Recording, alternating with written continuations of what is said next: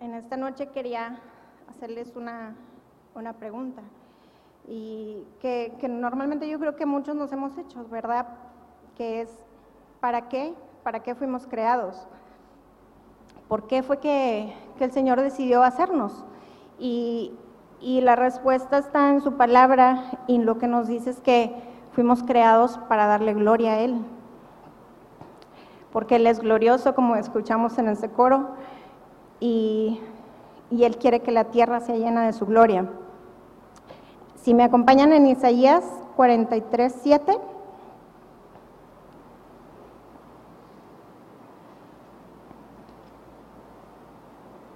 Amén. Dice, todos los llamados de mi nombre, para gloria mía los he creado, los formé y los hice. Ese es todo nuestro propósito. Nos diseñó, nos creó con el motivo de dar gloria a su nombre. Él hizo todo un plan redentor de dar, traer a su Hijo a esta tierra para lograr ese propósito de darle gloria a su nombre. Sin la vida de Jesucristo no podríamos hacerlo realmente, solo por su sangre. Y la gloria de Dios realmente a qué, a qué se refiere? Se refiere a su grandeza, a su poder, la majestad que tiene, su esplendor, la santidad y muchísimas otras cosas más. Gloria es un concepto muy, muy amplio. La definición del diccionario de la Real Academia Española de gloria es reputación, fama y honor extraordinarios que resultan de las buenas acciones y grandes cualidades de una persona. Gusto o placer o persona persona o cosa que ennoblece o ilustra en gran manera a una u otras. Ay, perdón, en gran manera a otra u otras. Por ejemplo, Juan Pérez es la gloria de España. O sea, sí es una persona muy reconocida que hace el nombre de ese país eh, famoso y célebre, le llaman la gloria de España. Eh, otro significado es majestad, esplendor y magnificencia. En Salmos 19.1 Dice, los cielos cuentan la gloria de Dios y el firmamento anuncia la obra de sus manos. Los cielos cuentan la gloria de Dios. Su gloria es revelada por sus hechos, por su creación. En toda la naturaleza vemos maravillas que Dios hace y pues que solo un Dios todopoderoso, infinito en creatividad, en poder, en todo, es infinito. Eh, y lo vemos en su creación como hay tantas variedades de un solo animalito, es increíble las, todas las variedades que puede haber.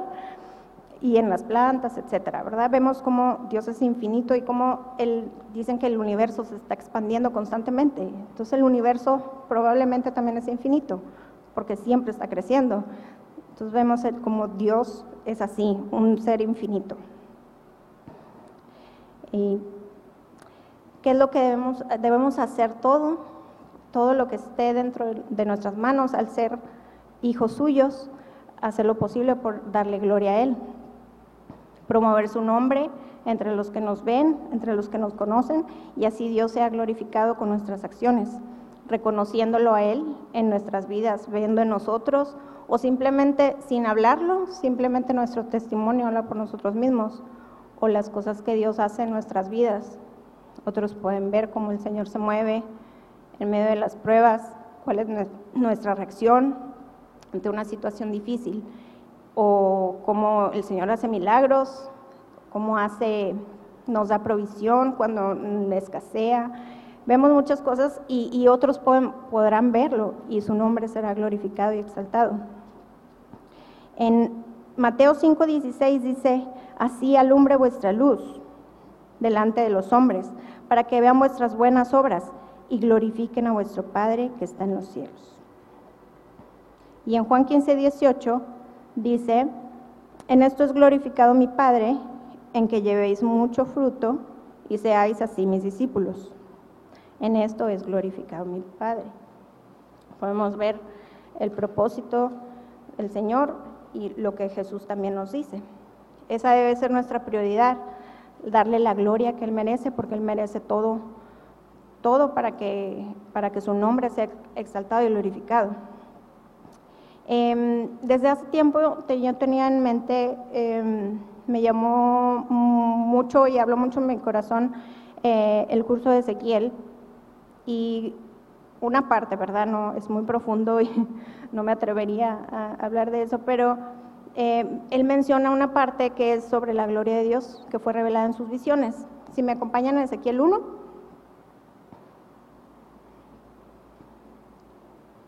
Perdón que se, me seca la boca horrible.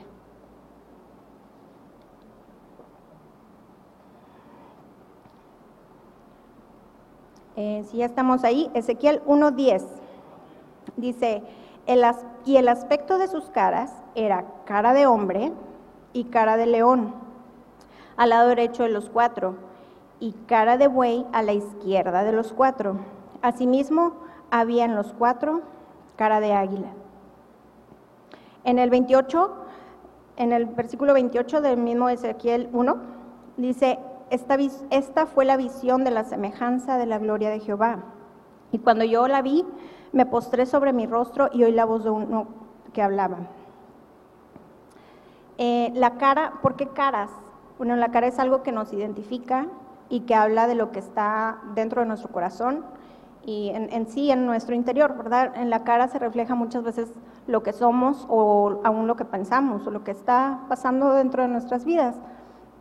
Muchas veces eh, vemos a un niño y le vemos la carita y decimos a la mamá, ay, tiene cara de que es bien travieso. Y la mamá nada más dice que sí, pues sí, sí es.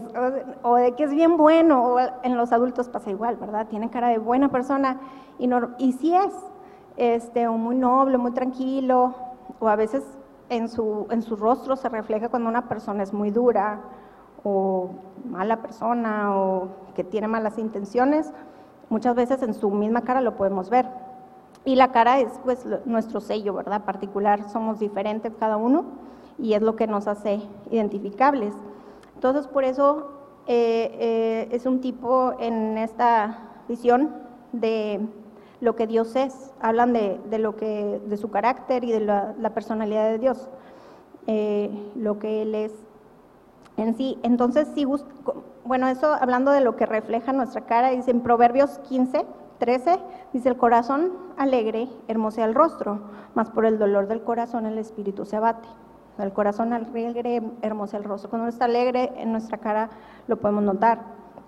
En Nehemías 2.2 eh, le dice el rey, porque está triste tu rostro, porque él reflejaba tristeza en su corazón.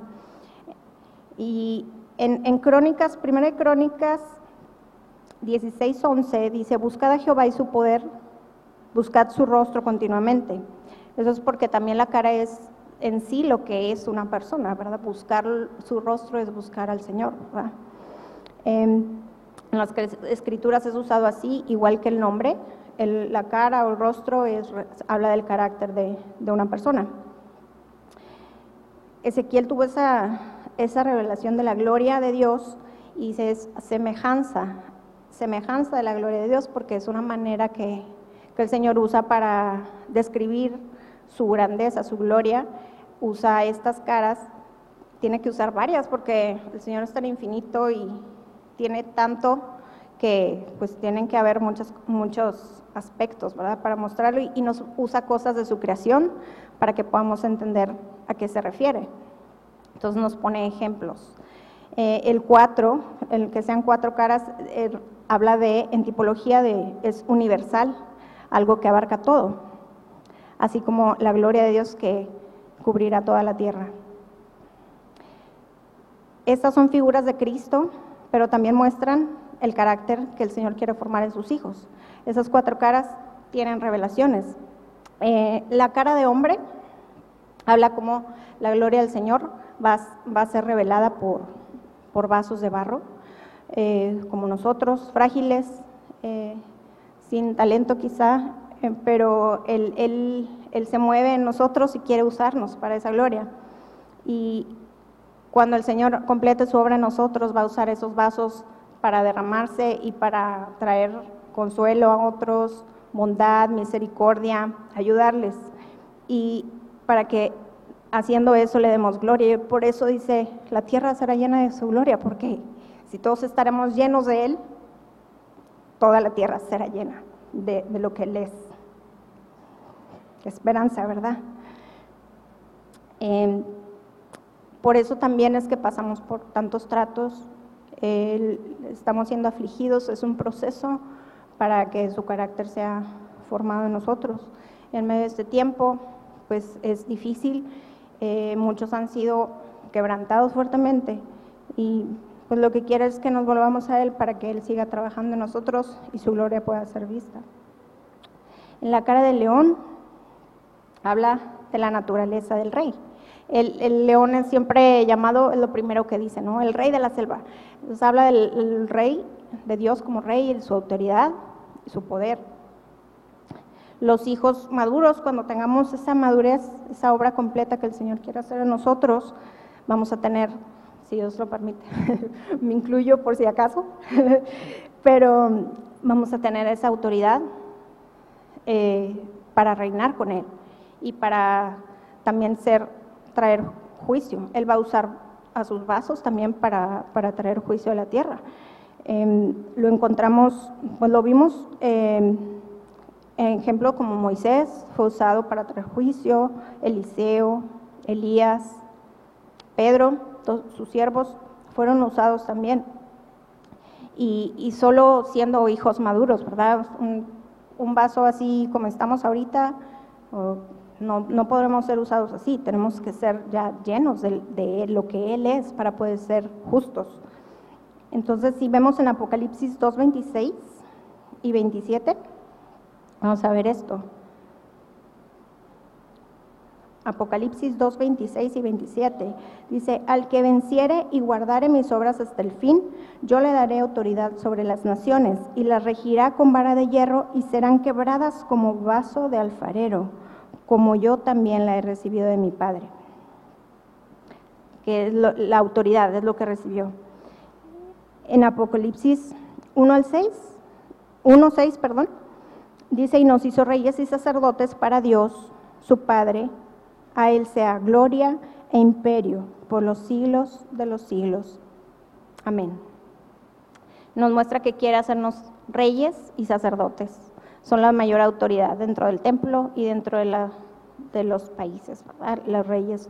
Y Él quiere hacer lo que él, mismo hizo, quiere que reinemos con Él.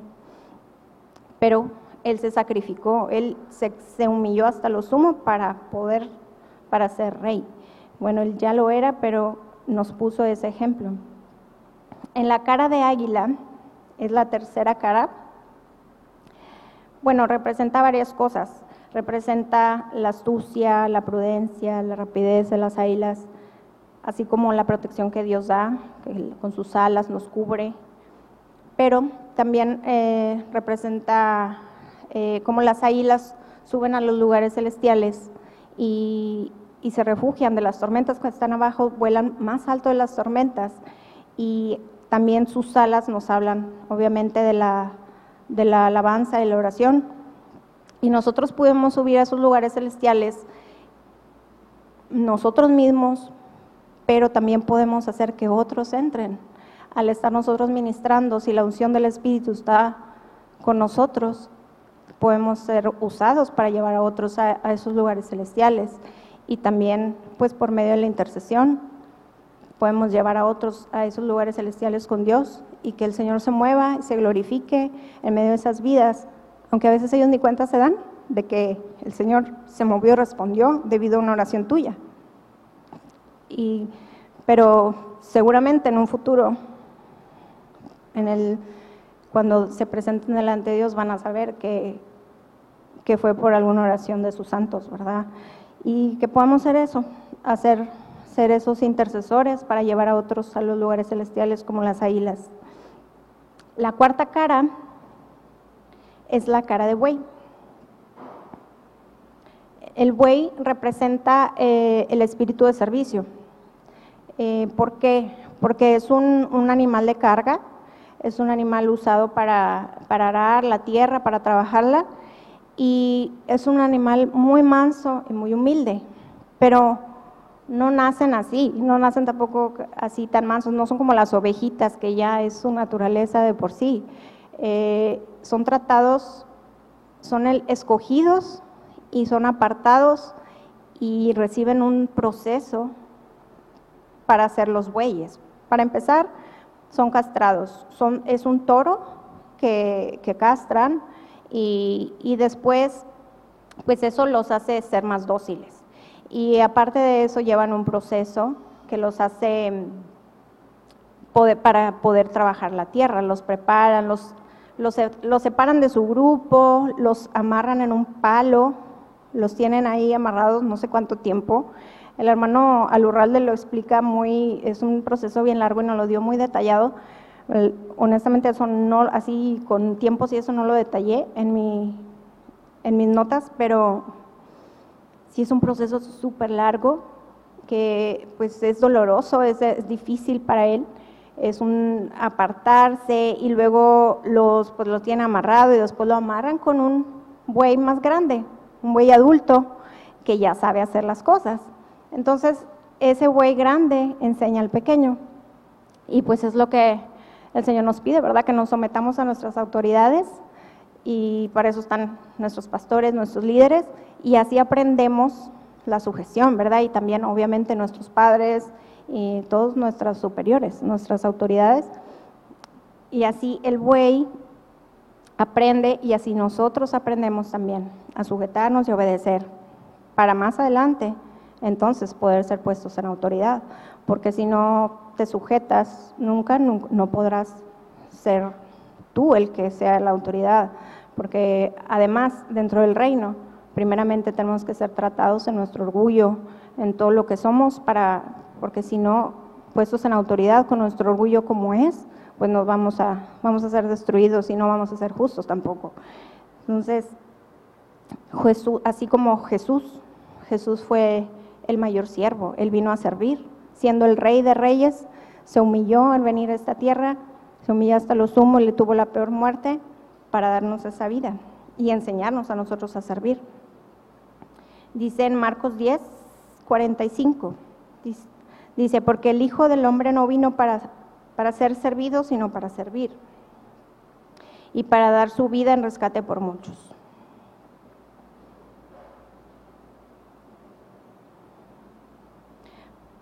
En Mateo 11, 28 al 30 dice, bueno, en, esos versículos el Señor se compara con un buey y nos da las características principales de ese animal.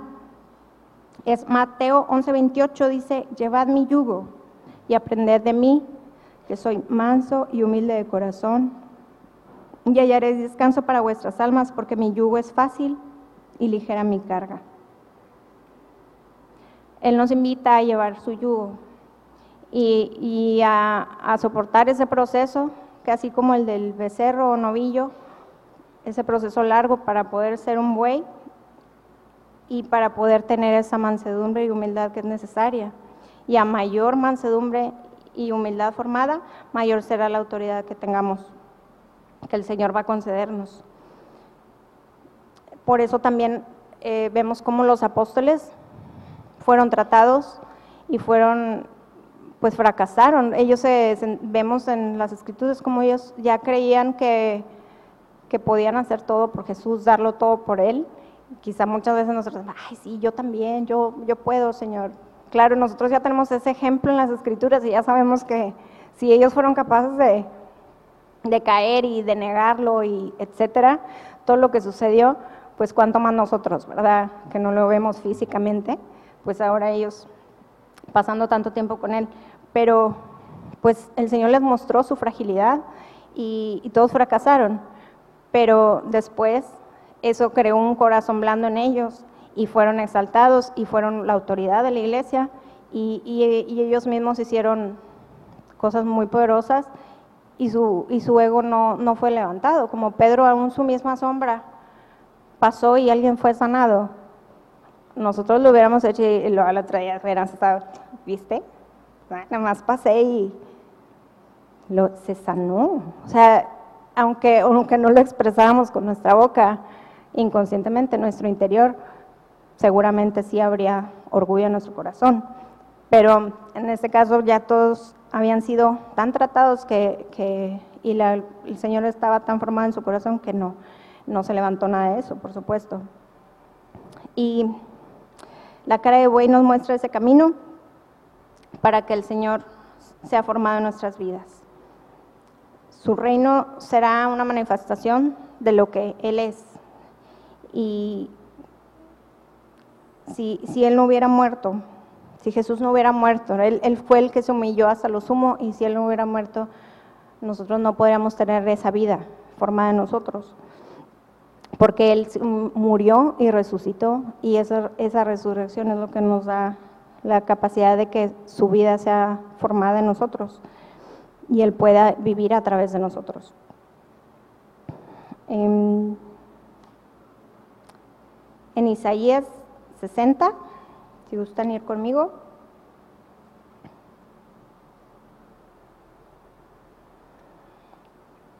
Isaías 60, 1 y 2. Dice, levántate, resplandece, porque ha venido tu luz, y la gloria de Jehová ha nacido sobre ti. Porque aquí tinieblas cubrirán la tierra, y oscuridad las naciones, mas sobre ti amanecerá Jehová, y sobre ti será vista su gloria.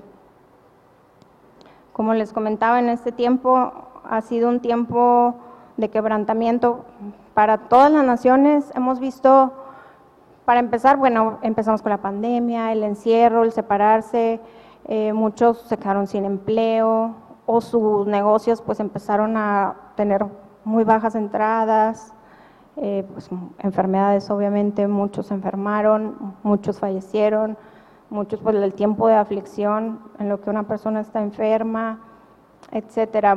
Ha sido un tiempo de padecimiento, pero aparte vemos cómo la tierra está siendo sacudida en todos los aspectos. Bueno, físicamente lo vemos, la pandemia, terremotos, inundaciones, cosas que nunca, nunca habíamos visto. Bueno, yo nunca había visto algo así en, Europa inundado y en China también y todos muriendo. O sea, increíble y pues que dice, Señor, ¿qué estás haciendo?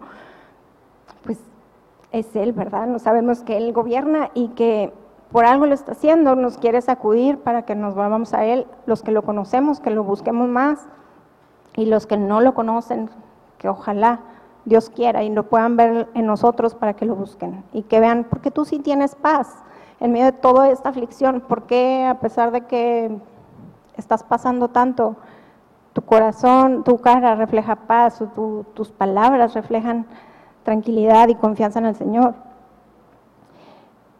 Y esperemos que esa gloria sea vista y, en, en nuestras vidas, ¿verdad? No hay fin en la revelación de la gloria de Dios, es, un es progresiva, la vamos viendo poco a poco en nuestras vidas y, en, la, en, la, creación misma. En 2 Corintios 3:18 dice, por tanto nosotros todos mirando cara a cara descubierta, como en un espejo la gloria del Señor, somos transformados de gloria en gloria, en la misma imagen como por el Espíritu del Señor en que no nos desanimemos, sigamos adelante en la búsqueda del Señor y teniendo nuestra esperanza puesta en Él, en lo que nos promete.